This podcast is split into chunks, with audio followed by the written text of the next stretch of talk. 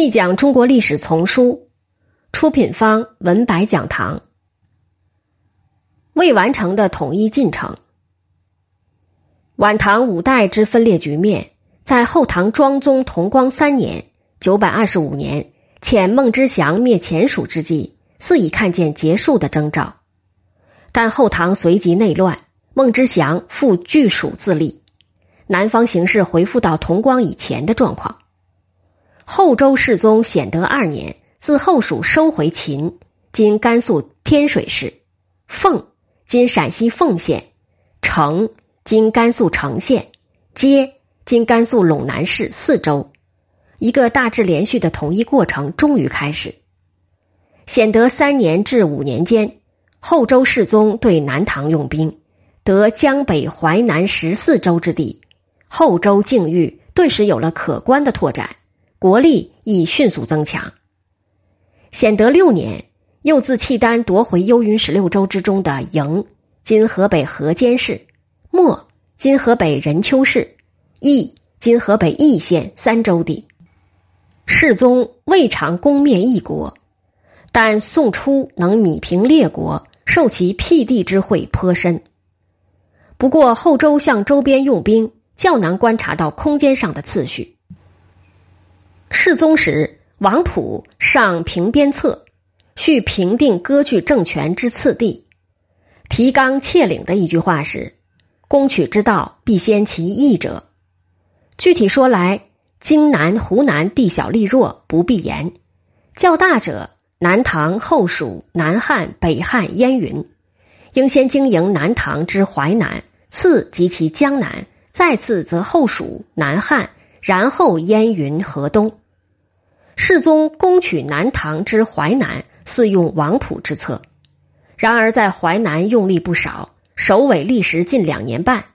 世宗大约觉得下江南远不如王普所说的容易，且南征之时，契丹与北汉联兵侵边，故而世宗还是转向幽云，希望一举解除后患，取得高屋建瓴之势。至于宋初，王溥之策反得其用。当时有人提议，相对南方诸国，北汉军力更强，应当先打下来，解决心腹之患。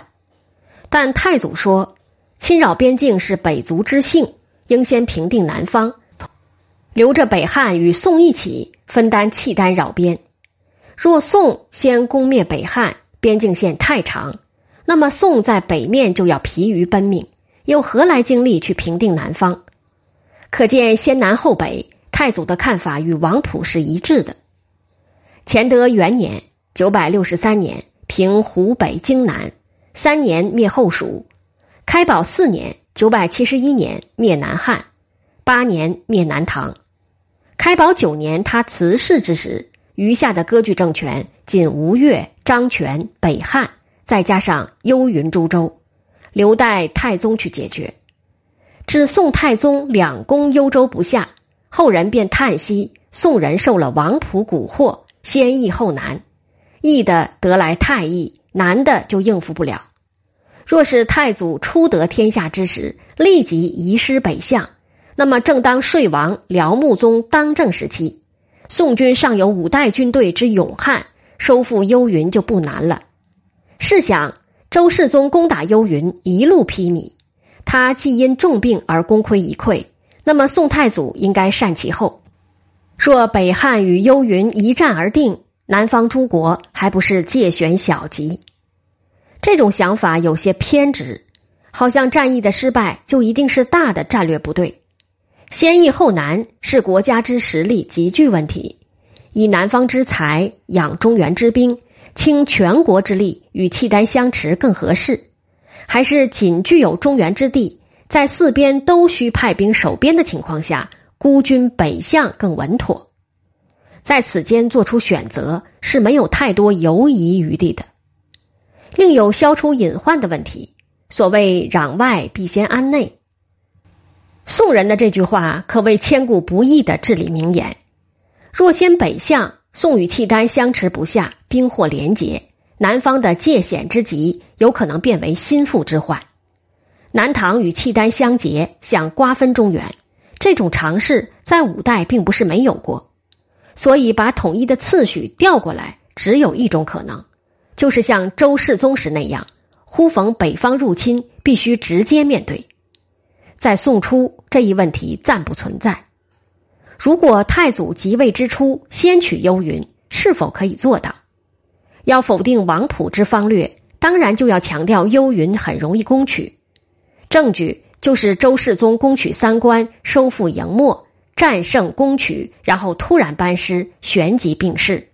若天甲乙年，幽云不难略定。但是这种假设未免大胆。邓广明先生说，对于周世宗的北伐，不应做过高的估计。营墨诸地之取得，并不是因为打败了契丹，而是各地的汉官举城降附的。假如周世宗不因病还师，而直前去进攻幽州，没有任何根据可以断定周师之必胜。幽州之必为周师所攻克。宋太宗后来北伐，幽州以南诸州也是一鼓而下。如果不看他关键战役中在幽州城下大败，或许也会认为攻下幽州不成问题。一国边疆防御之兵力怎会均匀的铺开？当然会有弹性。到了幽州城下，战斗力自然就远较白沟附近密集了。太祖在世时未能以攻坚战解决北方两个强敌，后人对他的武略也不易做全面的评价。不过有两点应当强调：一是他有能力守得固若金汤，整个北方防线自白沟至河套，用武将十四人守御，用之不疑，终其事无西北之忧。二是极其注意保存实力，荆南、湖南这样的弱国也不愿强力攻取。荆南高氏仅三州之地，地狭民寡；湖南周氏恰好在宋建国之后的几年内难不断，先是幼主即位，再是大将反叛，要攻灭他机会很多。可是太祖宁可同意授予十一岁的新君主周保全合法地位。一直等他内部极度动荡之时，以评判为借口，乘隙而作，以微弱的损失成就大事。进军途中，以假道灭国之策占据荆南，平定南唐也花了一番精神。开宝七年，要李煜入晋，大约想扣留他，要挟他归顺。李煜没有入够，太祖找到了出兵的借口。战事进行了几个月。军中发生急议，就想退兵，只是在文臣武将不断怂恿之下，才坚持到最后。平定南方诸国的间隙中，曾先后四次对北汉用兵，都从太原城下黯然而归。若有强攻的决心，恐怕早已成功。然而太祖始终在盘算得失，契丹遣军来援，军中急议，甚至攻城损兵稍多，都会促使他中途退兵。某次顿失太原，久围而不拔，晋军愤然。罪而小城，久而不克，是将士不自立之故，请令我等立功，必取之。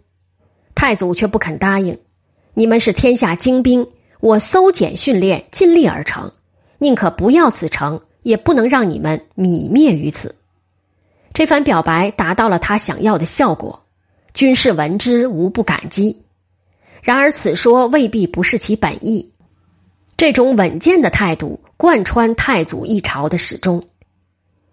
太祖行事步步踏实，多为长久计，不止军事，其他诸种制度建设也不急于求成。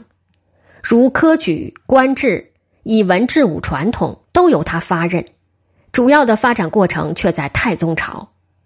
他在位十六年，国内日渐宁定。宋之力量不断积蓄，他留给太宗一个强大和富庶的国家，也令太宗有机会同他一样成为创业之君。